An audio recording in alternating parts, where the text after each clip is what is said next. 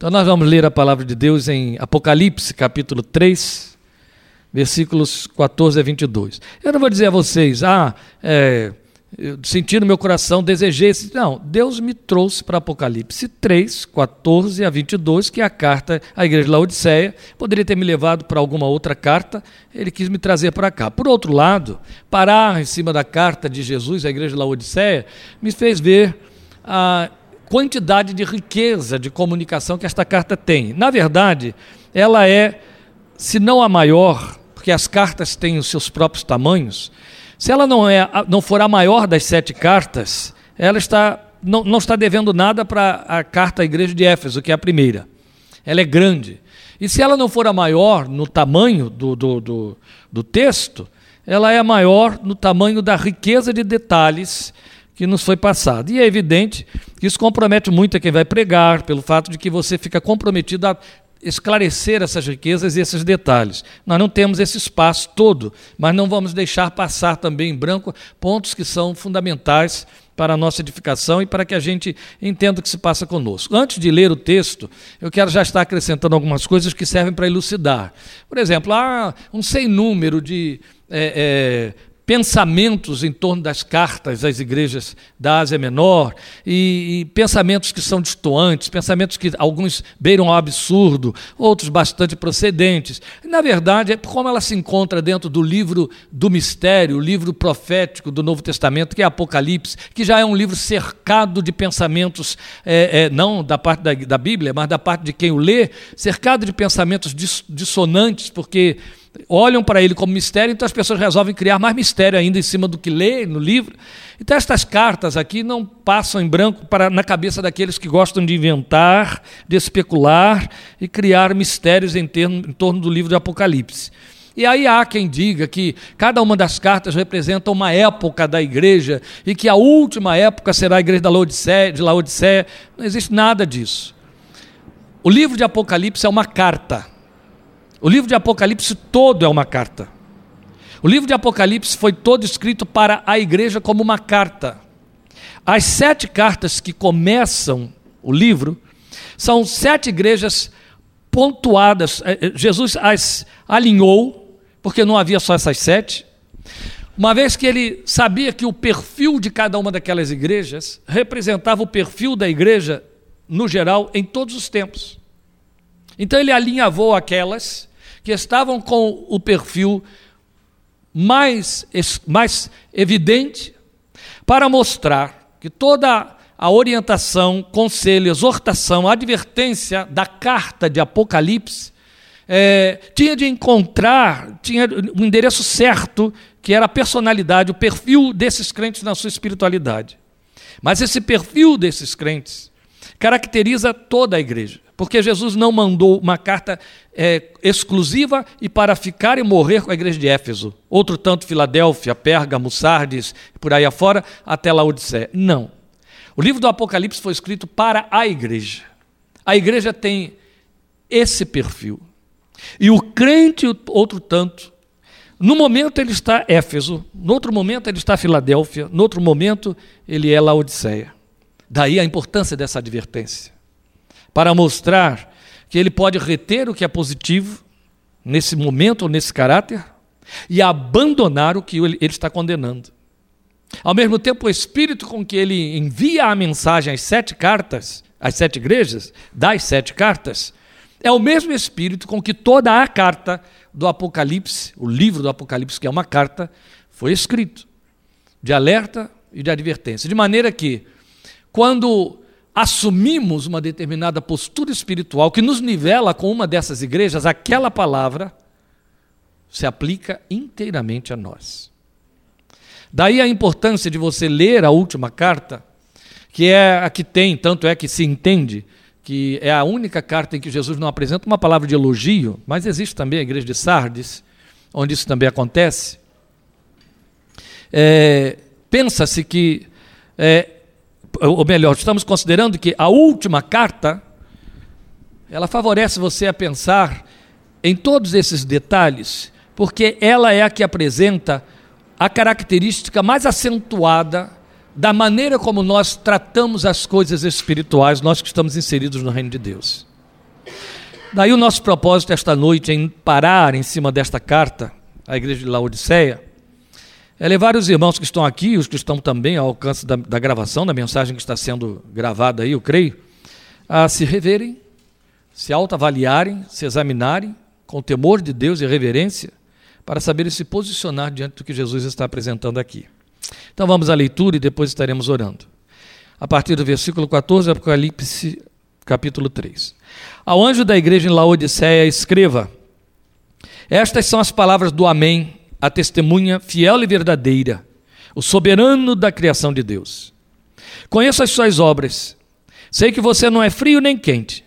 Melhor seria que você fosse frio ou quente. Assim, porque você é morno, não é frio nem quente, estou a ponto de vomitá-lo da minha boca. Você diz: Estou rico, adquiri riquezas e não preciso de nada. Não reconhece, porém, que é miserável, digno de compaixão, pobre, cego e que está nu.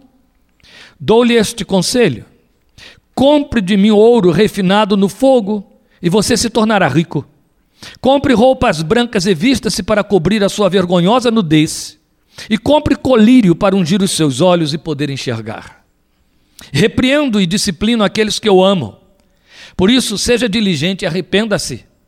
Eis que estou à porta e bato. Se alguém ouvir a minha voz e abrir a porta, entrarei e cearei com ele, e ele comigo. Ao vencedor darei o direito de sentar-se comigo em meu trono, assim como eu também venci e sentei-me com meu Pai em seu trono. Aquele que tem ouvidos, ouça o que o Espírito diz às igrejas, e é com esse propósito que nós vamos orar neste momento.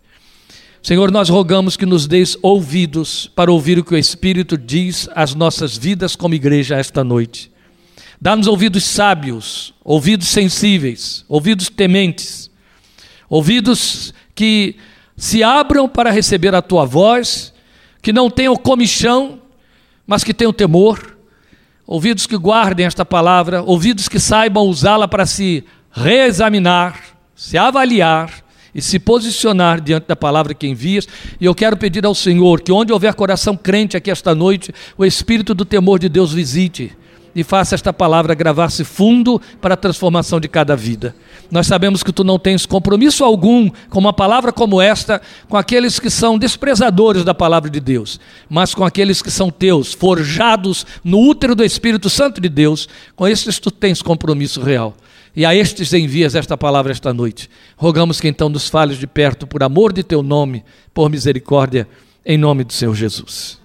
Amém. Nós poderíamos destrinchar daqui esta maneira como Jesus se apresenta à igreja, os títulos que ele dá a si mesmo, a forma como ele encerra, o convite que ele faz. Mas nem como ele se apresenta à igreja e nem a maneira como ele fala do que sonha para ela, diz o que ela é para nós. Então nós vamos nos ocupar exclusivamente a pensar nessa radiografia que Jesus faz deste perfil da igreja, desse caráter de crente.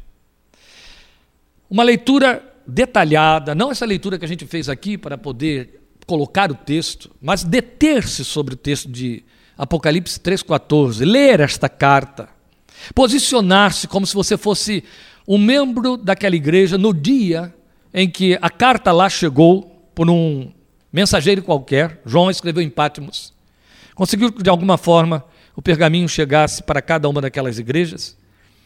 E no momento em que o mensageiro chega, o culto está acontecendo, a palavra é dada a ele, e ele diz: Eu tenho aqui uma mensagem que o Espírito de Deus enviou através do nosso irmão João, endereçada exatamente a esta igreja, ao seu pastor e a este povo que está aqui. Então você se imaginar lá dentro deste ambiente de culto e ouvir que Jesus mandou uma palavra direta para você, e aí, quando o texto diz a igreja em Laodiceia, o que o texto está dizendo é você que pertence à igreja que está em Laodiceia, então cada um olha um para o outro e entende, é comigo mesmo. E a carta começa a ser lida, e esta mensagem vai fluindo, vai surgindo. Se houvesse um visitante ali de Laodiceia, nada entenderia ou não significaria nada para aquela pessoa, porque ela é tão profética e é, é, aquela profecia verdadeiramente bíblica, aquela que sai do Espírito de Deus, que é profecia que tem endereço, é profecia que tem cor, tem cara, não é nariz de cera. O que é profecia nariz de cera? É aquela que serve para qualquer um, qualquer momento, qualquer lugar. Quantas vezes você repetir, vai ter gente que vai recebê-la porque ela agrada a todo mundo e não diz nada. Mas não é. A profecia dada à igreja de Laodiceia fala de coisas que a igreja, e só a igreja de Laodiceia entende. De que só a igreja de Laodiceia cogita. É de que ela trata, é com que ela vive. Então, se alguém ali tivesse dúvida, não os laodicenses, entenderia de imediato, é conosco mesmo. É disso aí que a gente fala, é isso que a gente faz, é dessa maneira que a gente vive. Ah, é verdade, é as nossas águas são mornas. Ele sabe do que, é que ele está falando. Ah, é verdade, a gente vive aí trabalhando com esse negócio de colírio o tempo todo, somos famosos por isso, somos ricos por isso, é a nossa lã é preta. Famosa no mundo porque ela é preta cintilante, é a mais cara que existe. Por isso somos ricos. Ah, é verdade. A gente tem aí nossas reservas de ouro, a gente consegue adquirir ouro e a gente consegue escavar ouro, somos ricos. Era uma cidade tão rica que se permitiu no ano de 60, quando veio um terremoto devastador, recusar abrir mão da ajuda do Império Romano para se reerguer. Dispensou a ajuda do, do governo porque ela tinha recurso suficiente para fazer isso. Ela se dava ao luxo de cuidar de si sozinha. Dinheiro não era problema para aquela gente. Então a carta é bem contextualizada. Quem estava lá dentro sabia, ele está falando comigo. Mas quando você lê com esse sentimento, se colocando no lugar deles, ou se colocando no lugar de que ela também me pertence, porque Laodiceia está distante de mim na cultura, na geografia e no tempo, mas me alcança como igreja, Sou herdeiro desse povo como igreja? Então, um sentimento qualquer tem de surgir aí diante de uma palavra desta ordem. Quando eu acabei de ler isso aí, eu pensei em, em duas expressões: pobre povo, pobre igreja. Ela estava cheia de discurso pró-conquista e prosperidade, mas infectada de cobiça e paixões temporais apontada por Jesus como espiritualmente morna e por isso mesmo nauseante. É interessante que ele olha para a igreja de Sardes e diz: Você tem nome de que está vivo, está morto. E apresenta para a igreja de Sardes, de Sardes opções mais elevadas do que trouxe para a igreja de Laodiceia. E ao dizer que a igreja de Sardes estava morta, ele não disse: Eu estou a ponto de botar você para fora de mim. Mas disse para a igreja de Laodiceia que ele não disse que estava morta. Ele disse: Vocês são mornos e me causam náuseas. A mornidão de vocês me produz náuseas. Vocês são um povo nauseante. Ó, oh, que coisa dura de ouvir. Você é um crente que me dá nojo. É isso que Jesus está dizendo. Não alivie, não, porque é isso que ele está dizendo. Estou a ponto de vomitar da minha boca. É uma ânsia. É aquela náusea que já está no estágio de ânsia. Estou a ponto de vomitar-te da minha boca. Quer dizer, você é um crente que me dá nojo. Esta é a razão porque dificilmente você vai ouvir alguém abrir a Bíblia em Apocalipse capítulo 3 e pregar na carta da igreja de Laodiceia. Porque é preciso estar com muita certeza do que está fazendo para pregar. Mas eu quero repetir o que eu estou dizendo aqui. Ela é uma igreja cheia de discurso pró-conquista, de cobiças temporais, de sonhos de prosperidade, paixões temporais, mas morna. E por conta disso, nojenta. Cada pessoa daquela igreja era um crente morno na fé. E aí está uma caracterização que parece estar longe de nós. Mas Jesus aponta dois extremos de espiritualidade que ele aprova e que fazem contraste com a realidade dos crentes de Laodiceia. Ele diz assim: Quem dera fosses eu desejo que você seja fria.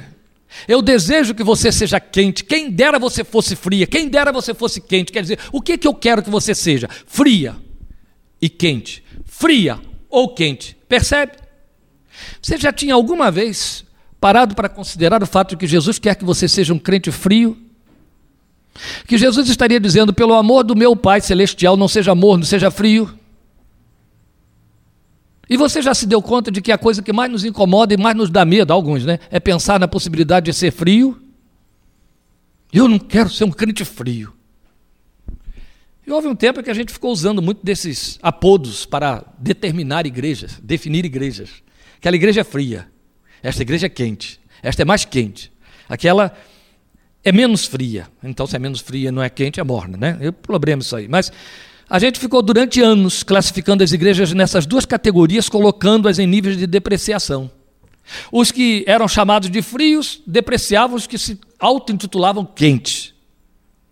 E os quentes, outro tanto, achavam que os demais eram frios. Mas até hoje isso acontece assim. Igreja quente seria aquela que produziu um culto tumultuado, barulhento, cheio de manifestações espirituais, sapatinho de fogo, etc. Poder. Essa é quente. A igreja fria seria aquela que não traria nada disso e ainda se caracterizaria por um culto sem barulho, cheio de formalismo, visto como sem graça, sem poder. Esse crente é frio. Esse crente sacoleja, grita, etc. Esse tem poder. Não posso perder a oportunidade, pastor João, você estragou a mensagem. Cara abaixou aqui. Esse crente tem poder, ele está quente, você estragou. É uma nova palavra em línguas que eu aprendi hoje lá na janta. Carabachou. Carabachou. Esse crente tem poder. Mas o crente que não vende cara na feira é frio. Esse é o problema. Então nós vivemos ainda esse contexto que tem um nome só para definir. Desculpe minha grosseria, burrice. Porque acreditem vocês, mas foi daqui que extraíram essa terminologia. Daqui. De Apocalipse 3, 14 em diante. Igreja fria, igreja quente. Crente morno também. Tiraram daqui. Só que o problema que dominou a mente e dividiu o pensamento da igreja ficou nesses dois extremos, frio e quente. Belo é você parar em cima do texto e ouvir Jesus dizer: Eu quero isso, me dê você crente, frio, me dê você quente. Venha frio para mim, venha quente para mim. Eu quero quente, o crente frio. Eu quero o crente quente. Eu só não quero o crente morno. Eu vou pô-lo para fora. Ó. E é engraçado que Jesus disse a Laodiceia que queria um ou outro tipo de crente. Ele aprovava esses dois. Logo, com toda certeza, ele não classificava frieza ou quentura por esses parâmetros litúrgicos que eu acabei de citar aqui. Os parâmetros são outros. Ele mostra esses parâmetros aqui no texto, é onde a gente estará ainda. Claro que não. Então é fácil entender em que consiste a igreja aprovada por ser fria ou quente. Ou pelo menos vamos procurar tornar fácil isso aqui. Trabalhando só com a metáfora pela metáfora, a gente já pode adiantar aí dizer que na vida nós também, vezes sem conta, precisamos optar pelo frio ou pelo quente. Não é fato? Ninguém se agrada da ideia de tomar banho quente com calor acima de 35 graus. Só na casa da Letícia. Ninguém suporta a ideia, poucos, de tomar um banho frio numa temperatura abaixo de 8 graus. Nem na casa da Letícia. Então, na verdade, você sabe que sabemos fazer essas distinções. Há quem não tolera de jeito nenhum uma comida fria. Há quem não tolere um café frio, não é verdade? Há quem não tolere banho quente e há quem não tolere banho frio. Mas os dois extremos são bem-vindos, eles têm o seu lugar, são úteis. Agora, um crente frio ou quente, ele não se caracteriza por seus ritmos ou liturgia de culto. Ele é frio para refrigerar ambientes cálidos, escaldantes. Entende? Ele é quente para aquecer ambientes frios. Mas morno não vai atender a nenhuma destas circunstâncias. E o contexto em que Jesus citou essas metáforas vai provar exatamente isto. Ele vai se servir da realidade geográfica de Laodiceia. Não é só, ele vai se servir da sua jactância. Ela era uma igreja entupida de vaidade.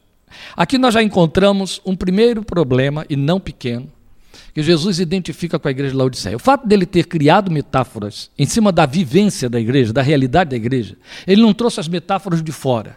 Ele pegou as metáforas dentro da realidade da igreja. E a realidade da igreja significava não somente o seu discurso, a sua forma, a, a sua forma de viver, quanto ao seu discurso, mas a sua identificação local. Ela estava tão identificada com o mundo, o espaço em que vivia, que Jesus então pôde trabalhar com isso aí, devolvendo isso a ela de forma repreensiva.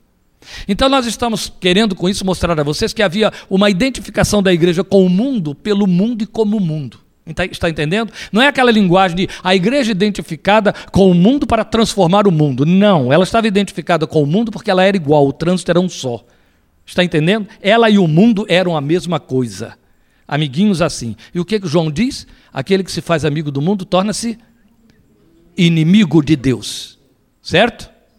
Mas a igreja de Laodiceia era tão mundana que estava identificada plenamente com a sua realidade populacional. Em outras palavras, o laodicense não cristão, o laodicense que não pertencesse ao reino de Deus, que convivesse com o laodicense cristão, que convivesse com o laodicense membro daquela igreja, em casa ou no trabalho, não perceberia alteração, diferença alguma na sua realidade existencial, dele para com o outro, do outro para consigo. Os dois eram cidadãos de Laodiceia. Nenhum dos dois era cidadão do reino.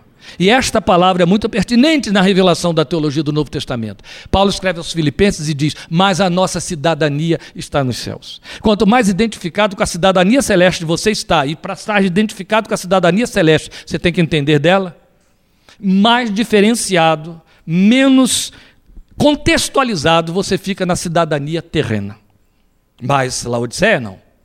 Ela estava tão longe da cidadania celestial e tão impregnada da cidadania laodicense que Jesus então podia caracterizá-la pelo que a cidade era, vivia e oferecia.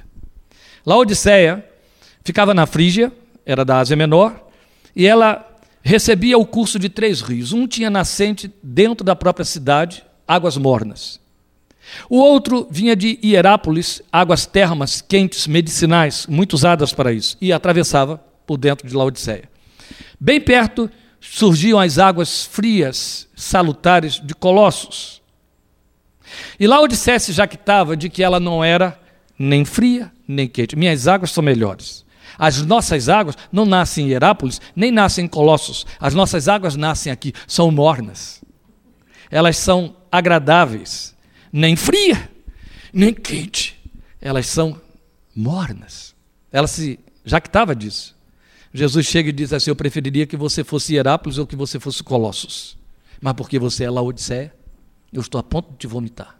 Entende? Foi isso que Jesus fez com ela. Então ele vai apresentar as características dessas é, metáforas de que, se, de que faz uso. Há um outro detalhe, e Jesus não perdeu tempo para trabalhar com isso. Como eles sabiam que as águas de Hierápolis eram medicinais, e de fato, águas termas, elas refrigeram no sentido de relaxar, relaxar e relaxar, são hipotérmicas no sentido de hipotensas, no sentido de derrubar tensões arteriais. Um mergulho em águas termas vai botando o hipertenso hipotenso, ele vai ficando, né? Mole. Como ela não tinha esse poder, como ela não tinha aquelas águas saudáveis de Colossos que o povo usava para se banhar e para beber e etc., ela se jactava da sua água morna porque tinha um, um, um recurso medicinal. Podemos usá-la como vomitório. Eu sei que é desagradável falar e ouvir essas coisas a esta hora, mas eu tenho que ir fundo aqui, porque você tem que entender do que, que estamos falando. Água para vomitório, de repente, seria muito bom. Tem gente que, desculpem, põe o, dinheiro, o dedo lá na garganta quando está com uma náusea que não se resolve, né? Assim, tenta vomitar, quer pôr algo para fora, pega água morna no copo, né? bota sal, eh, gargareja, para vomitar. Só que as pessoas fazem isso para ficarem bem, não é assim? Para se livrar do mal-estar. Vocês sabem para que, que serviam as águas mornas como vomitório em Laodiceia? Hum? Não para favorecer um pecado que caracterizava o Império Romano chamado glutonaria. Sabem como eram feitas as bacanais levadas a efeito pelos deuses pagãos de Roma? As bacanais elas eram fornidas de muita comida e muita orgia sexual. Mas quando a gente fala de muita comida é assim, o sujeito comia sem regra durante a reunião, a festa, a bagunça, comia, comia, comia, comia, comia, depois não podia comer mais. Ele estava tão cheio que não dava. Então ele ia para um ambiente afastado do local, que era chamado vomitorium, e lá ele pegava água morna, se enchia dela para poder então botar aquilo tudo para fora, ficar vazio, voltar e comer tudo de novo. Laodiceia se jactava de poder favorecer as pessoas com as suas águas medicinais para ajudá-las a viverem o seu pecado com o maior prazer possível. Entende agora quando Jesus chega e diz assim: Eu estou com nojo de você. Pastor, Jesus está dizendo que essa igreja favorecia o povo a viver no seu pecado? Existe esse tipo de crente? Não me pergunte. E Jesus chega e diz: Eu estou com nojo de você. Porque você favorece o outro a pecar mais, a ir mais fundo na sujeira em que vive. Você o estimula. Você é discipulador da desgraça. Discipulador da sujeira. Você pega o sujo e o torna mais sujo ainda. Você o favorece a afundar mais na miséria da desgraça do pecado que ele tem e o consente dentro da igreja. Você é vomitório para favorecer o pecado. Você é Laodiceia. E você me dá nojo por isso. O crente morno, portanto, não é meio termo, como pretendia a igreja de Laodiceia. Ele é só o crente inútil. Não serve para nada. Entende? O frio, ele cura. O quente, ele cura. O morno, ele faz o quê? Faz vomitar. Não presta para nada. Só ajuda o outro a afundar-se mais no seu pecado. Nada produz além de si, mas ele existe. Às vezes, uma comunidade inteira, é o que está aqui. Ó. A igreja de Laodicea era uma igreja inteira que era assim. Mas Jesus alinha as características do crente morno. Ele é morno não apenas porque ele vive de maneira a favorecer o outro a se afundar mais no pecado, a chafurdar mais, usando a metáfora aí do vomitório. Não é só isso. Ele apresenta no versículo 17 essas características da mornidão. O que, que é um crente morno? Vamos reiterar aqui: ele não é o meio termo. Então, no versículo 17, o Senhor aponta os pecados característicos dessa igreja. Você diz, e algumas versões colocam assim: por que você diz? Você diz, Estou rico, adquiri riquezas e não preciso de nada. Não conhece, porém, que é miserável, digno de compaixão, pobre, cego e que está nu. Então há um discurso da igreja e há um outro de Jesus em cima do discurso da igreja. Esses dois discursos juntos nos levam a identificar as características da mornidão espiritual. A primeira delas, que o versículo 17 está dizendo para nós, é que esse crente se basta. Ele está satisfeito consigo mesmo. Ou seja, ele é indiferente. Ele diz: não preciso de nada. Entende? Ele é indiferente. Uma coisa que a experiência pastoral nos leva com lamento a perceber, a identificar, a radiografar no perfil do crente, às vezes não precisa radiografar, não, tão superficial que está, é o fato de que alguns, para serem muito crentes, melhor crentes, ou mais crentes, ou menos piores, precisam passar por perdas. Já se deu conta disso, Letícia? E que quando ele começa a sofrer o inverso, ele se torna uma porcaria na fé? Só serve para atrapalhar, morno. E você fica com vontade de vomitar? Ele se, ele se entende que basta. Primeiro que ele entende que a vinculação da sua fé, ele veio para o Evangelho para ganhar coisas da parte de Deus. Ele entende que a vinculação da sua fé é ganhar através da oração, da oração de outro, das redes de oração, das, das campanhas que faz, das novenas, das sete semanas, das nove semanas, das vinte e uma semanas, para ele ganhar alguma coisa. Ele precisa ganhar coisas. Ele também vem para dentro da igreja evangélica com aquele mesmo espírito supersticioso da facção é, cristã antiga, da qual ele pertencia, onde ele tinha que estar tá fazendo vinculações a vários tipos de divindades. Esta aqui livra de dor de cabeça, esta livra das dores, essa livra das dívidas, aquele ali livra de ficar solteirão. Né? Então vai, por aí vai. Então aí eu já citei assim, só de graça, ó, das dores, não foi isso? Citei das dores, citei Edviges, citei Antônio, já citei três de uma vez. Ele fazia essas vinculações. Eu tenho que acertar aqui, eu, tenho que acertar. eu não posso é ter dor, eu não posso é ter problema, eu não posso é sair na pior. Aí ele vem para o Evangelho. Como não se converte, o Evangelho não entra nele, ele entra no Evangelho o Evangelho não entra nele, ele continua fazendo essas vinculações. Não tem mais Antônio, Edviges, nem das dores, mas tem Cristo Jesus. Aí ele entende o quê? Aí eu posso chegar a Jesus e eu pedi que ele me livre da dor, que ele me dê o casamento, que ele. Está entendendo? Então ele entende que a vinculação dele com Deus é só pedir. Enquanto ele está mal, ele está para baixo, ele está crentinho, pianinho, participa de tudo quanto é reunião. À medida em que ele vai sendo satisfeito e atribui a Jesus essas satisfações, ele vai se enchendo, ele vai ficando mais lento, mais desinteressado, menos participativo, ele vai ficando morno. A igreja de Laodiceia estava assim, indiferente.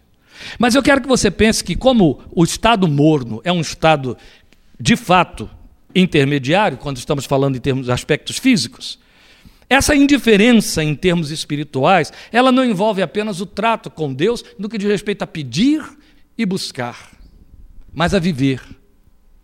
O morno, ele é insensível. Você percebe? O morno não tem percepção, ele não tem sensibilidade. Então, bem colocado aqui no que diz respeito à igreja de Laodiceia, o santo e o profano para ele são a mesma coisa. Por isso é que não havia distância entre a igreja e a cidade, a cidade e a igreja. Entende? O santo e o profano são a mesma coisa. O trânsito é um só. Daí, o que está do lado de fora não faz diferença para ele. Ele é morno. Tudo está sob seu próprio controle, inclusive a fé. A forma como ele se relaciona com Deus, como ele se relaciona com a igreja, como ele se relaciona com os outros crentes, está sob controle dele. É como ele decide, é como ele pensa, é como ele acha que pode optar. Agora eu quero, isso eu não quero, isso não serve, isso eu faço, aquilo eu não quero fazer, e por aí vai. Ele não se deixa orientar, ele não se deixa discipular, ele não conhece a palavra ou o verbo obedecer. Mas Jesus vai dizer aqui no versículo 17 que também ele se mede em termos de ter, obter, possuir. Foi o que eu acabei de dizer um pouquinho. Pretende usar a vida espiritual e a fé somente nessa direção. Não cogita de outra coisa. Não. A fé para ele só se traduz numa coisa: ganhar, ter, ter, ter. Ele diz aqui, ó, tenho tudo. O verbo é ter. A proposta do Evangelho de Jesus, eu vou dizer três vezes, que é para poder falar em nome da Trindade. A proposta do Evangelho de Jesus é ser, não ter. A proposta do Evangelho de Jesus é ser, não ter. A proposta do Evangelho de Jesus é ser, não ter. Quando alguém que em nome dele, igreja o que for, te propõe ter para ser, está sendo usado por, pelo diabo, está pregando o evangelho de Satanás. O evangelho tem um compromisso com você de transformação, de levar você a ser. E muitas vezes, maioria das vezes, quase que na totalidade das vezes, o evangelho para levar você a ser faz você deixar de ter. Precisa fazer com que você deixe de ter. Mas a igreja morna, ela só entende de ter. E uma vez que tem, ela entende que ela está que se basta. Não que ela queira, não queira ter mais. Ela acha que ela dá conta e do que tem, ela administra. Então a vida espiritual desse crente morno e a sua fé só corre nessa direção. A outra coisa é que não se enxerga. Quando Jesus diz, você não reconhece que é isso, isso, isso e aquilo, ele está mostrando que ela não se enxerga. Se ela é morna, ela não percebe coisa nenhuma. Eu já disse, ela é insensível. Então ela não se enxerga, ela não tem uma visão de si mesma. A visão que ela tem de si mesma é aprovada sempre, é de autoaprovação, é melhor possível. Ela se vê bem. Eu tinha um professor que ele costumava dizer: nada é pior do que o crente indiferente. Me dê um crente é, fraco, que está lá cheio de choramingas, que está lá cheio o tempo todo dizendo: eu não consigo, eu não posso, eu não sei, eu não, não, não, não, não tenho, eu não, não sou. E me dê um crente que está dizendo: eu posso, eu quero, eu vou fazer, conta comigo. Ele disse: Este aqui eu consigo levantar, aquele lá eu consigo baixar a bola dele. Agora, não me dê um crente que olhe para mim e diga: Ah, não, está tudo bem assim, está tudo ótimo. Eu fui pastor numa igreja onde uma família inteira que estava desviada há 10 anos da igreja original voltou para o evangelho e aí resolveram eleger a nossa igreja lá como sendo o lugar onde deveriam ficar. No meio daquela família havia duas irmãs né, que tinham passado a infância, adolescência, juventude dentro da igreja do seu tio, que era o pastor, muito meu amigo por sinal, se desviaram, casaram desviadas, viveram desviados, vieram para o evangelho. Uma veio muito pobre e a outra veio próspera. As duas eram muito irmãs, moravam na mesma cidade, claro que na mesma cidade, no mesmo bairro. E certo dia, vocês já me ouviram contar essa história, só vou lembrar, e tem os que nunca ouviram, mas certo dia uma delas me procurou. Essa que me procurou era uma que nós tínhamos um culto de oração às quartas-feiras e eu dava oportunidade das pessoas irem para frente pedir oração antes da gente orar. Ela estava sempre na lista. Ela estava sempre na frente com um problema novo. E geralmente o problema dela envolvia sempre marido, dois filhos, marido, dois filhos. Sempre assim. E ela ia lá para frente e dizia: gente, aconteceu tal coisa, e no meu trabalho ontem tal coisa, eu preciso seis horas, e o diabo está furioso, que não sei o quê, sempre, sempre tinha uma queixa, pedindo oração, pedindo oração. Agora, nós tínhamos muitas reuniões, nós fazíamos vigílias, nós tínhamos vários encontros em casa de pessoas, células, ela estava em todas, sempre. E a irmã dela, que vivia prosperamente, nunca pedia oração nenhuma, nunca chegava lá na frente, nunca tinha nenhum problema, nunca e também nunca participava de nada. Ela ia dominicalmente e eu ainda me lembro que ela já estava com responsabilidades na igreja, costumava se atrasar sempre. E uma vez eu fui peitá-la porque ela se atrasou, ela disse: "Eu tenho raiva de quem cumpre horário". Ó. Aí eu disse para ela: "Que bom que você não tem raiva de mim porque eu não cumpro, eu chego antes". Então, essa irmã a que estava sempre pedindo oração, um dia foi me procurar chorosa no gabinete. Pastor, ora por mim. Eu estive ontem em casa de fulana. E eu fui lá pedir oração, dizer a ela o que acabou de acontecer. Levei uma bronca, pastor. Ela me disse uma coisa que me apavorou muito. Ela disse para mim: Olha só, a sua vida é de jejum em jejum, vigília em vigília, oração em oração. Toda semana você está pedindo oração, vive sempre oração, faz reunião dentro da sua casa. E olha que droga de vida que você tem. Está sempre debaixo de angústia, de conflito, de aflição. Olha para mim. Eu não vivo em reunião de oração, eu não tenho reunião em casa, eu não vou à vigília, eu não vou a nenhum desses lugares. Vivo em paz, sossegada, tranquila. Alguma coisa de muito errada está acontecendo com você. Ai, pastor, eu estou tão angustiada. Ora por mim. Acho que minha irmã está certa. Só pode ter alguma coisa muito errada comigo. Eu estou sempre, como ela disse, tudo quanto é reunião. Olha como é que eu vivo. E olha ela lá, sossegada, tranquila. Tem coisa errada comigo. Eu falei, vamos orar, querida. Botei a mão sobre o ombro dela. Falei, Senhor Jesus, eu quero te agradecer porque nem eu, nem esta tua serva somos iguais àquela. Eu quero te agradecer porque a vida de problema, de angústia, de aflição que ela tem, faz ela estar a teus pés te buscando. Ela é uma verdadeira Maria. Obrigado porque ela não é Marta, Jesus. Ela não está tranquila e feliz na vida como a outra, que não te busca, não te conhece, não vai crescer. O diabo está com a porta aberta para desgraçar aquela vida, mas essa que está aqui está debaixo. E acabei e disse: Em nome de Jesus, amém. Ela fez assim: Amém. Com os olhos arregalados. É evidente que ela foi contar tudo para a irmã, né? Aí na outra semana estava lá irmã, pastor, ora por mim, fulano me disse umas coisas horríveis que o senhor falou na oração aí com ela. Falei, Vamos orar. E lá fui orar com ela.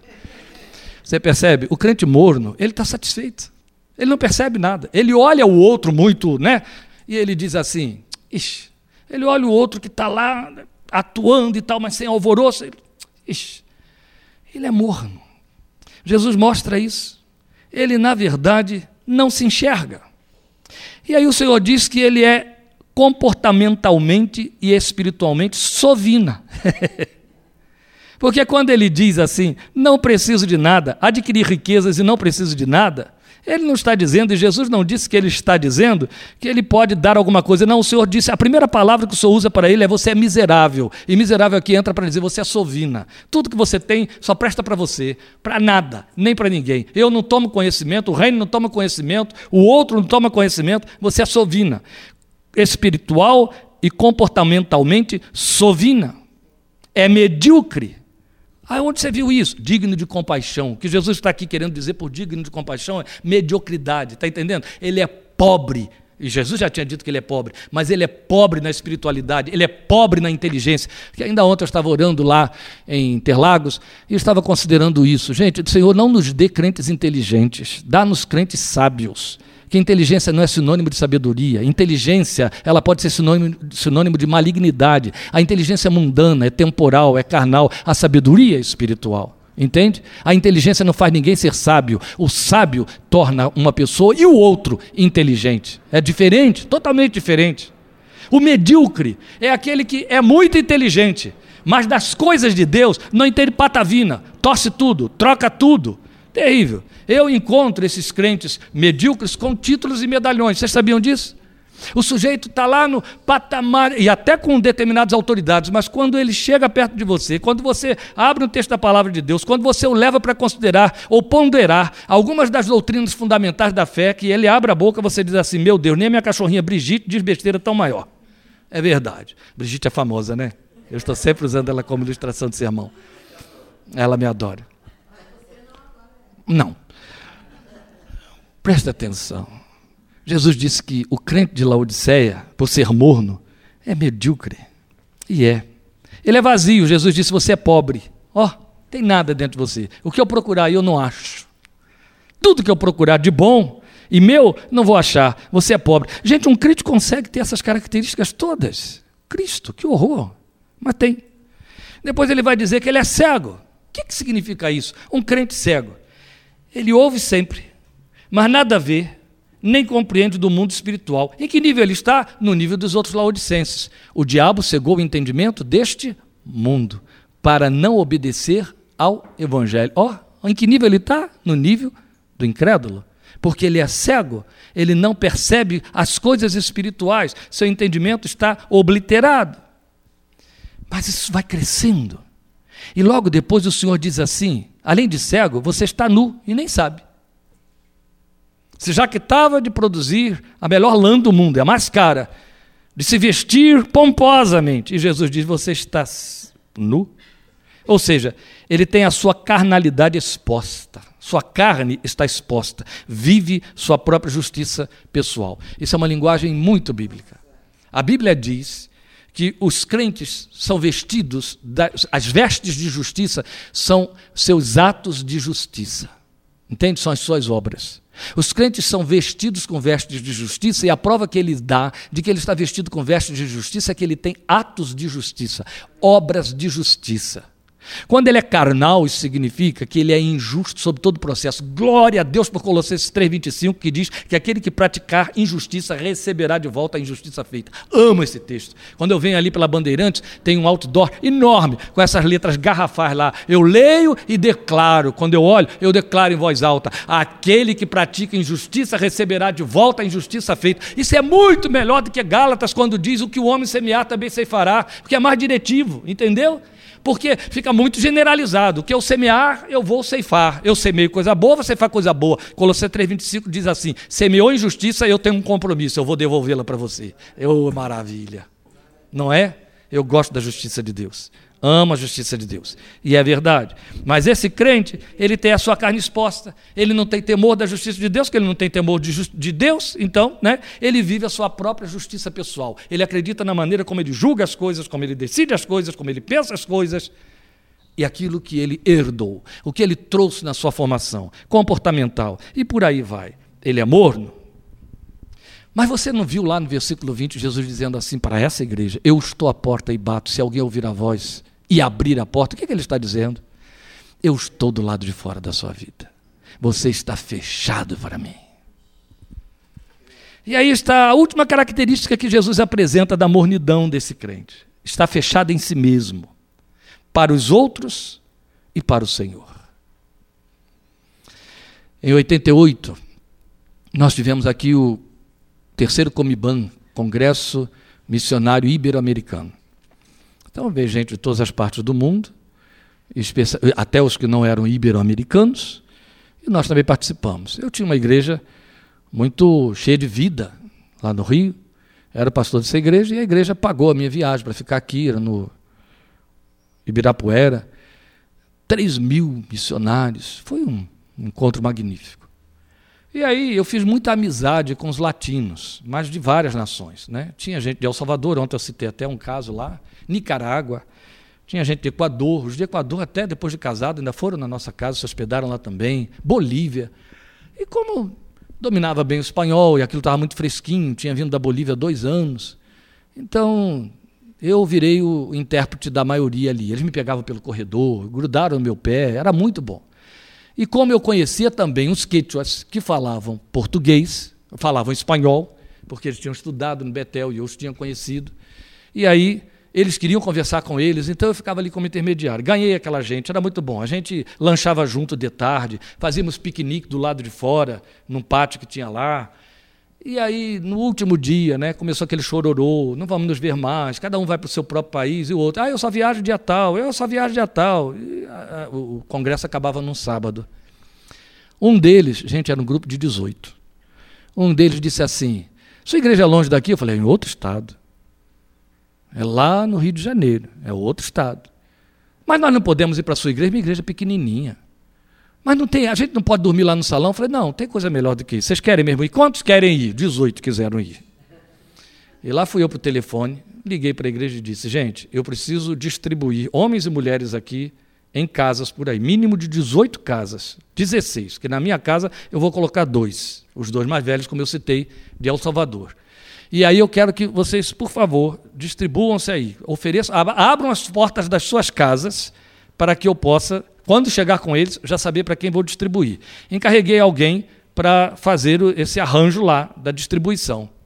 Eu tinha pessoas novas convertidas, pessoas muito ativas, pessoas muito interessadas, pessoas paparicadoras também. E voltei. Voltei com aquela tropa, né? Eu e os 18. Era um bocado de gente. Dois já sabiam que estariam na minha casa. Os outros nem eu sabia onde estariam. Quando eu cheguei lá, encontrei tudo distribuído. Um ia para casa da mãe da Lília, um boliviano, e, e eles iam ficar uma semana. E os outros iam, né, cada um, cada um chegava. Depois eu soube que teve briga gente que chegou tarde, gente que chegou depois, e que aí era divertido, porque a maioria queria dois em casa, e eles, por sua vez, queriam estar com outro. Só o que foi para casa da, da mãe da Lília que sobrou sozinho, mas todo mundo ficou em dois, queria ficar em dois. Aí começou a ter briga de gente que não tinha ninguém para levar para casa, porque o outro estava com dois, né? Aí acabou aquela distribuição toda. Todo mundo já sabia para onde ia. Eu cheguei para um deles, o organizador dessa distribuição, disse: Fulano não vai levar ninguém para a casa dele. Olha, acredite, foi o primeiro, porque era a melhor casa, a que tinha mais espaço e mais recursos. Foi o primeiro a quem eu solicitei o espaço, porque eu não precisei solicitar nada para ninguém. Quando eu fiz o seu anúncio aqui, foi o tal de dedinho levantar. Eu nem olhei para os dedinhos, eu fui direto a ele porque eu não queria comprar problema. Eu já fui pedir a ele quantos você vai levar para sua casa. Nem ofereci um ou dois. Quantos vai levar para sua casa? Nenhum. Como? Não quero ninguém lá. Eu ouvi aquilo assim, ó, espantado. Falei, é assim mesmo que você está me dizendo? É. O que, que aconteceu? Não sei. Disse que não quer incomodar, que a esposa dele não vai poder hospedar, que não quer ter trabalho, que as filhas são pequenas, que não sei o que. Tá bom. Acabou o culto, né? Chegou a hora. De... Aí sim, aí teve o culto da manhã. Eles estavam todos lá. Terminou o, o, trabalho do culto da manhã e eles cantavam, eles falavam, e o povo estava todo empolgado. Aí chegou a hora de distribuir todo mundo. E foi todo mundo saindo, né? Nos carros das pessoas, entrando nos carros, se despedindo uns dos outros e tal, indo embora. Todo mundo indo embora. Eu fui o último a sair com os dois que estavam comigo, sendo levado de carona, porque eu não tinha carro, por uma outra pessoa que me levou para minha casa. Aí ele aparece. Ficou lá sozinho. Aí chegou, sobrou alguém aí para minha casa? Eu falei, não, não sobrou ninguém, nem eu. Não vai nem ninguém para sua casa e nem eu irei na sua casa. Você vai ficar sozinho. Você vai ficar sozinho hoje, você vai ficar sozinho nos próximos dias, você vai ficar sozinho até outro domingo. Você está entendendo até onde eu estou querendo dizer que você vai ficar sozinho? Olha lá para cima, ó. Você consegue olhar lá para cima? É isso que eu estou dizendo para você. Esse é o preço da sua sementeira. Gente, ele sofreu, viu? Mas sofreu para valer porque ficou humilhado, envergonhado, foi confrontado com seu próprio pecado, mas ele estava revelando a sua mornidão espiritual. Eu não, eu estou fechado para todo mundo. Eu sei cuidar de mim, eu dou conta de mim, mas dos outros não. Fechado para o Senhor. Quem está fechado para o Senhor está fechado para todo mundo. Quem está fechado para todo mundo está fechado para o Senhor. A Bíblia diz isso. Se você ama a Deus, diz que ama a Deus, mas não ama o seu irmão a quem você vê, como você pode amar a Deus a quem não vê? E Jesus, outro tanto, disse o quê? Quem me der um copo, da, quem deu um copo d'água a um desses aí, quem vestiu um desses aí, pequeninos, fez a mim. E aí estão as características, então, do morno. Só repassando mais uma vez: ele basta a si mesmo, está satisfeito consigo, ele é indiferente, ele se mede em termos de ter, não é assim? Ele pretende usar a sua vida espiritual somente na direção de obter, obter. Ele não se enxerga, ele é comportamentalmente sovina, ele é medíocre, ele é vazio, é pobre, ele é cego, não entende nada do mundo espiritual. Ele tem a sua carnalidade exposta, vive a sua própria justiça e ele está fechado em si mesmo. Esse é o crente morno. Era a igreja de Laodiceia. Mas Jesus, outro tanto, apresenta as características do crente frio ou quente. É importante eu dizer a você que essas duas coisas estão agrupadas. Não é as características do crente quente e do crente frio são as características do crente frio e do crente quente. Os dois têm a mesma característica. Por isso que Jesus disse: me deu frio, me deu quente. Os dois servem para mim, os dois são iguais. Primeira coisa que Jesus vai mostrar para nós, e é a primeira coisa, Esse crente frio ou quente, ele trata das coisas espirituais na dimensão das três pessoas da Trindade. Isso aqui para mim é de uma riqueza sem precedentes, que eu disse que a carta é muito rica. Eu não posso deixar de compartilhar isso com vocês. Esse crente, ele trata com a divindade na dimensão da trindade, ou seja, ele trata com cada uma das três pessoas da trindade e não pode ser diferente, crente. Você tem que saber como se relacionar com Deus Pai, como se relacionar com Deus Filho e como se relacionar com Deus Espírito Santo. Nós todos, historicamente, somos testemunhas de igrejas que deram ênfase total à terceira pessoa da Trindade e ofuscaram no seu relacionamento com as outras duas pessoas. Aqueles que deram ênfase total à primeira pessoa da Trindade e ofuscaram as outras duas pessoas. E os que deram ênfase total ao Senhor Jesus e ficaram sem lei sem espiritualidade. Como essas coisas são sérias. Cada uma dessas três pessoas tem suas próprias características. Então eles tratam com cada uma dessas três. Por quê?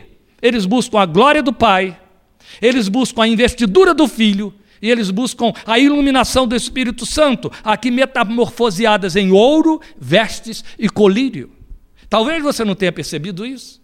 Mas quando Jesus manda que a igreja compre o que falta, e ele diz: porque isso lhe falta, você é morna, e eu queria que você fosse fria, ou você fosse quente, o que ele está dizendo é: o crente frio e o crente quente tem estas três características, entende? Ele está revestido de ouro, ele está revestido de vestes brancas, ele está com seus olhos iluminados. Então ele se relaciona com as três pessoas da Trindade. Eu deixei claro aqui: buscam a glória do Pai, buscam a investidura do Filho e buscam a iluminação do Espírito Santo. E as tem: ouro, vestes e colírio. É a metamorfose. Então ele tem compromisso com a glória de Deus, que é isso que significa o ouro. E estas são as figurações sempre apresentadas por Deus, o Deus eterno, o Deus e Pai de nosso Senhor Jesus Cristo, que se revelou a Abraão e se revelou a Moisés. Ele paga um preço por ela. Quando o Senhor diz para a igreja de Laodiceia: Eu te aconselho, já que você está pobre e não sabe, a que compres ouro provado no fogo de mim, para te enriquecer, ele está usando uma linguagem simbólica, metamorfoseada, ele está falando do ouro da glória do Pai, e está dizendo: você só pode obtê-la em mim e comigo, só. Eu estou meditando é, no capítulo 3 de Efésios há vários dias, preparando um acampamento. Só no capítulo 3. E, é claro, lendo material de Lloyd Jones por conta disso. E hoje eu parei no versículo 12 do capítulo 3, onde esse homem faz um trabalho magnífico num versículo tão pequenininho para nos lembrar o fato de que nós temos acesso com confiança à pessoa de Deus. Aí ele nos compara com os judeus, a quem Deus, esse Deus se revelou e que não tinham esse acesso. Não tinham esse acesso. Deus se revelou ao povo judeu com toda a sua glória e os proibiu de ter acesso a essa glória.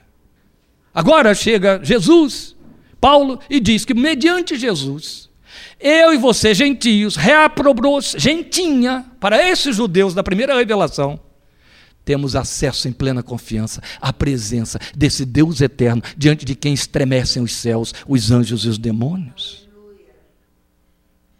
E alguns pensam que, por conta deste acesso, têm direito sobre esse Deus, como lembrou hoje o pastor João, podem determinar a Deus determinadas coisas que querem que aconteçam nas suas vidas.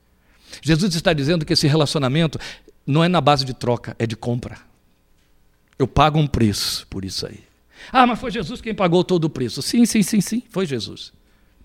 E ele te convida a pagar o preço com ele. Ele pagou o preço na cruz e ele diz: crucifica a tua carne. Mas o que ele está dizendo é: compre ouro refinado no fogo. Ah, ouro, glória, quem não quer? Opa, opa, opa. Há um preço a pagar, porque não é qualquer ouro. É um ouro que é provado no fogo. Não foi isso que você leu? É um ouro depurado. Então isso significa que o preço que está pago é que ou que é pago é que esse crente está aberto aos testes de Deus visando transformação e crescimento. É disso que a glória fala. Olha só, estamos usando linguagem da revelação de Deus. Todos nós, com o rosto descoberto, contemplando como no espelho o rosto, o nosso, nosso, nossa imagem, a imagem do Senhor, somos transformados, quem completa? De glória em glória, como pelo Senhor no Espírito, ou pelo Espírito do Senhor. Somos transformados de glória em glória. Esta é a proposta, este é o compromisso, este é o investimento do Evangelho quando ele alcança levar você a ser transformado de uma glória para uma glória maior. É a glória de Deus. Sabe o que significa isso? E eu falo com os arrepios que me cabem aqui agora.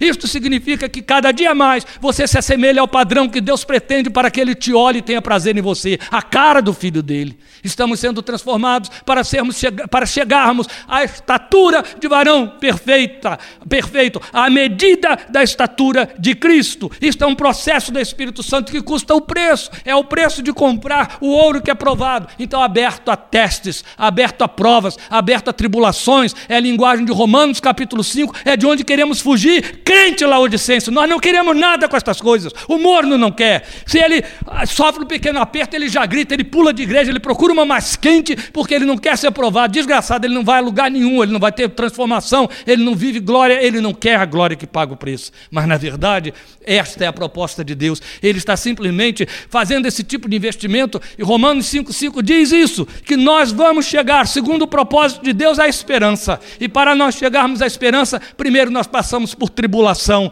depois nós temos o nosso caráter provado, depois nós vamos, e ali vai o processo, até que cheguemos a ter fruto que permanece, esperança. Agora, pois, permaneçam a fé, a esperança e o amor. O propósito de Deus é transformar você, é tornar você cada dia mais parecido com o filho dele, é tornar você cada dia mais desfigurado no que respeita a Adão e os outros, é tornar você cada dia mais diferente do seu sogro, da sua sogra, do seu cunhado, da sua irmã, do seu tio, do seu pai, da sua mãe, do seu filho, que são laodicenses que estão no mundo, que são mortos espirituais. Cada dia, Deus quer que você se pareça mais com o filho dele.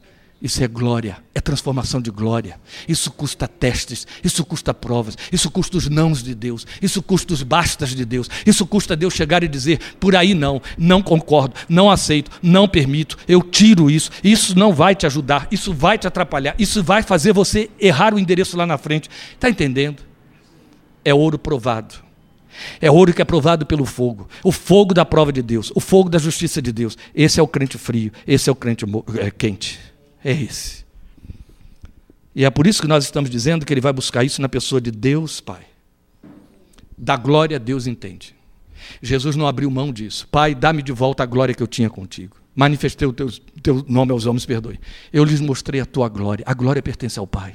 Nunca esqueça isso. Esse crente sabe se relacionar com o Deus e Pai de nosso Senhor Jesus Cristo. Esse crente frio, esse crente quente. Entende? O morno não entende nada dessas coisas. Ele está coberto pela justiça de Cristo em obras factíveis, que opera. Sua carne então não está exposta. O que o cobre é a justiça do Filho de Deus, não a sua própria justiça. Então isso aponta diretamente para a vida de santificação pessoal. É a visão que João tem no Apocalipse dos crentes no céu, eles estão investidos de vestiduras brancas, e o texto vem para explicar: as vestes brancas são os atos de justiça dos santos. Vestes brancas. A vestidura de uma vida de separação, de uma vida que diz: não, eu tenho o uniforme do céu. Eu tenho o uniforme da casa de Deus. Eu tenho o uniforme do jeito de Deus. O uniforme que se manifesta no que eu faço, na minha maneira de viver, de interagir com as outras pessoas. Mas não é só. Porque eu estou comprometido com a justiça que o Filho de Deus veio pregar, veio ensinar. Mateus capítulo 5.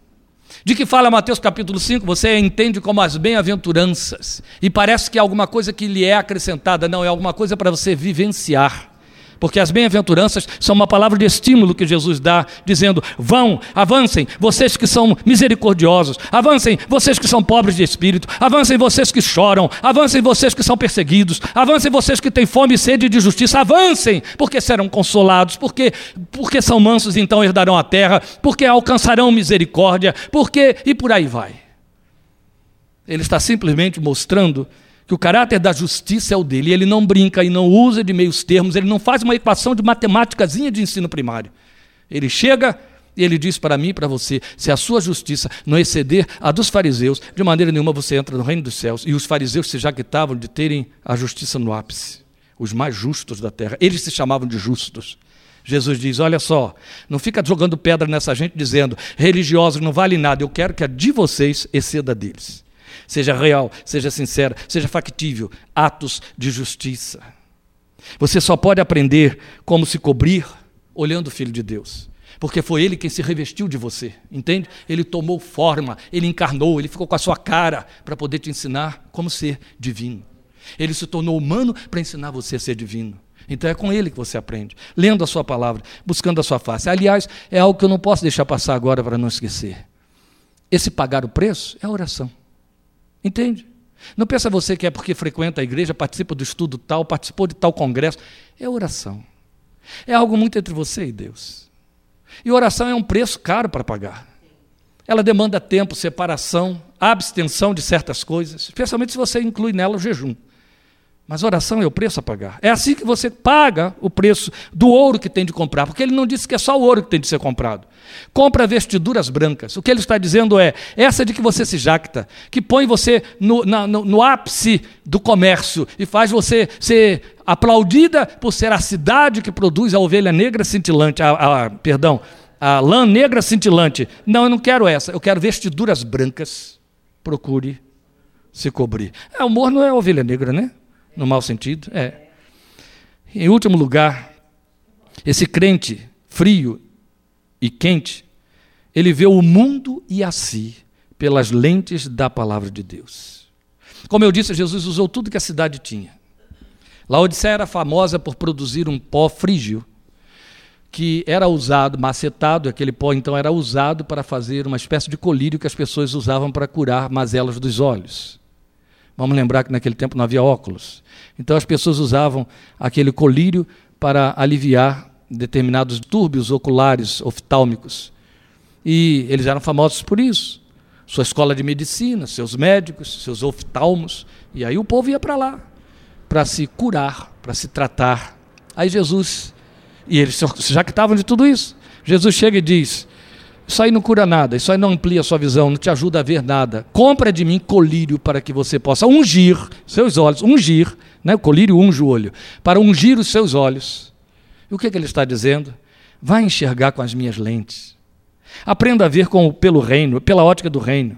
Então, esse crente frio, esse crente quente, ele vê o mundo e a si pelas lentes da palavra de Deus. Então ele depende do colírio, do auxílio do Espírito Santo para ver. É aqui que eu digo que ele se relaciona com a terceira pessoa. Meus irmãos, não quero que vocês pensem aí que eu estou fazendo exposição de mim. Mas por outro lado, eu não posso pregar sem ensinar. Eu não abro essa palavra aqui nunca, nenhum momento do dia, nenhuma vez este livro para ler sem estar agudamente, preste atenção no advérbio, agudamente consciente de que o autor está aqui dentro de mim, por cima dos meus ombros, em cima da minha cabeça, me fazendo ler. Dependendo de quem escreveu, que é o autor, Jesus, o Espírito Santo de Deus, para me mostrar o que está sendo dito ali. Se existe uma coisa que na fé eu aprendi há muito tempo, é não deixar passar a oportunidade da visitação de Deus. Eu sei que uma palavra isolada dentro do texto inspirado, pode me trazer toda a resposta de Deus no momento em que bater com meus olhos nele e ler. Nela e ler. Eu tenho consciência absoluta de que o Espírito Santo é o único recurso que me foi oferecido de que eu posso dispor para eu fazer a leitura humana deste livro de letras. Mas outro tanto que o texto está dizendo é que ele tem de ter colírio para ver. Então o Senhor não disse para ler as Escrituras. O Senhor não disse para ver as coisas celestiais, para ter visões espirituais. Não. É para ver. Você tem de enxergar a vida pelas lentes do Espírito Santo. Aí ele vai te ajudar a ver as coisas como ele vê, como ele acha e sabe que você precisa ver. E nós sabemos que não fazemos assim, não é assim?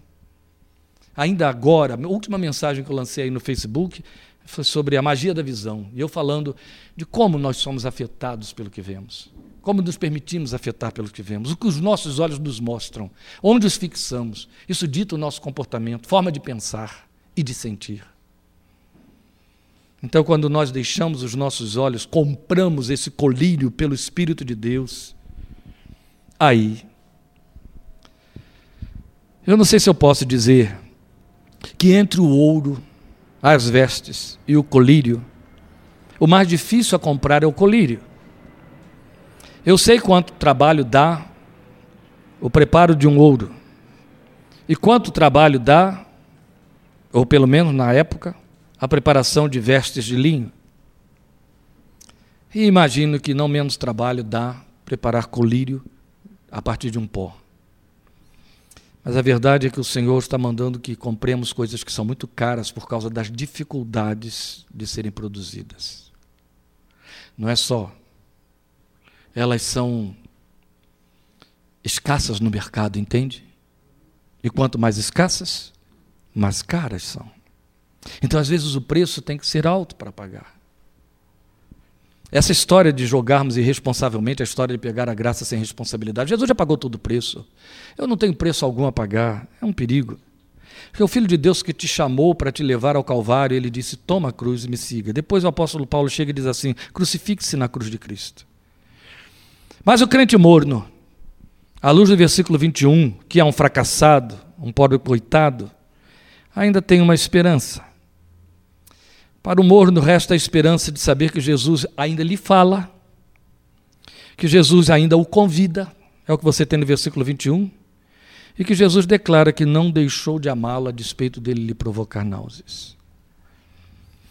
Nós só temos que ter um profundo medo de sermos achados mornos. Amém? E nós temos de assumir o compromisso de sermos encontrados quentes ou frios. É o que ele espera. É o que ele te chama e te pede. Ele apresentou algumas, alguns segredos. O primeiro foi: eu te aconselho que compre. O segundo foi: eu peço que você abra a porta. Eu vou entrar e eu dou conta. Aprendi isso a vida inteira. Este ano completo 47 anos de evangelho.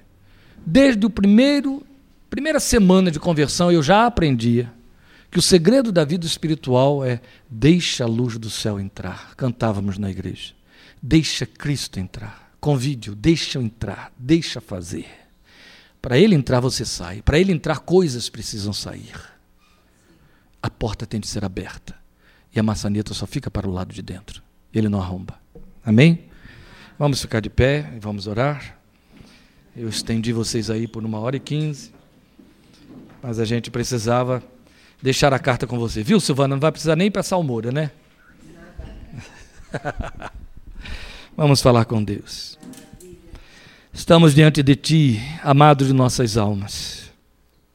Nós sabemos que o Senhor encontra muito de Éfeso em nós de Esmirna, de Sardes, por mais que nos, que nos assustemos com isso, de Pérgamo, de Tiatira, de Filadélfia.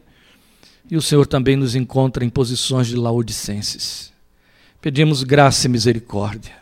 Desde ontem o Senhor nos tem conscientizado dessas responsabilidades na fé, de que não estamos no lugar de graciosos, mas agraciados, comprometidos com responsabilidade em responder ao que a graça oferece e responder com arrependimento, com posicionamento, com frutificação e com gratidão. Agora, diante desta palavra, estamos te suplicando misericórdia e graça. Estamos rogando ao Senhor que retire de nós, pelo poder do teu espírito, tudo aquilo que possa nos levar a esses qualificadores de mornidão espiritual. Não queremos ser causas de repulsa no teu coração, filho de Deus. Nós queremos ser o objeto do teu prazer. Nós queremos ouvir a tua voz com propriedade, poder dizer: vocês são para mim um tesouro particular. Nós queremos ser agradáveis ao Senhor no amado. Nós te rogamos que na tua misericórdia nos ajudes a pagarmos o preço do enriquecimento, o preço do revestimento, o preço da visão espiritual, da unção de nossos olhos, para que estejamos posicionados diante do Senhor com uma vida ativa, uma vida producente, como crentes úteis, crentes que funcionam, crentes que produzem, que frutificam e que abençoam outras vidas, em cujas águas da fé, em cujas águas de viver, vidas possam se refrigerar, águas águas, frias, águas saudáveis, águas que refrigeram, águas que tiram as quenturas dos terrores, das aflições e das angústias, em cujas águas possam despotencializar as suas tensões e seus estresses, águas cálidas, águas aquecidas, águas que vêm agasalhar, restaurar, águas que vêm tornar, abrandar, ó Deus, tudo aquilo que lá dentro está pululando de angústia e de aflição. Dá-nos que vivamos como estas águas, onde outros possam se descedentar. Por isso que Apocalipse diz: o Senhor dá esta ordem, o Espírito e a noiva, a igreja, a noiva dizem: vem, beba de graça da água da vida. A igreja, eu e meus irmãos, fomos potencializados como esses rios dos quais outros podem se descedentar, quer as águas sejam quentes, quer as águas sejam frias, mas somos rios que fluem de nosso interior, onde o Espírito Santo habita. Aquele que crê em mim, disse o Senhor, do seu interior fluirão rios de água viva. Ó Deus, que esses rios não sejam retidos, que esses rios não sejam mornos como os rios, as águas de Laodiceia, mas rios aquecidos, rios frios, rios que descedentam, rios que, que traduzam-se em saúde, em agasalho, em transformação, em refrigério. Ó bendito Deus da nossa esperança, nós sabemos que o compromisso do Evangelho em mim e nos teus filhos é essa transformação em glória e pedimos que na tua misericórdia ajuda-nos a estarmos conscientes disto, vigilantes atentos para os momentos da indiferença, para os momentos da mornidão, para os momentos da acomodação, de maneira que um desconforto, um incômodo assuma o lugar dessa mornidão, para que nos desloquemos, nos posicionemos diante do Senhor, até que uma transformação real e visível se faça perceber. Ouve a nossa oração e na tua misericórdia infinita, atua em nossos corações, como em ti esperamos, por causa do poder da tua palavra e da promessa que há em Cristo Jesus, o Senhor, em cujo nome oramos com gratidão e para a tua glória. Amém. Amém.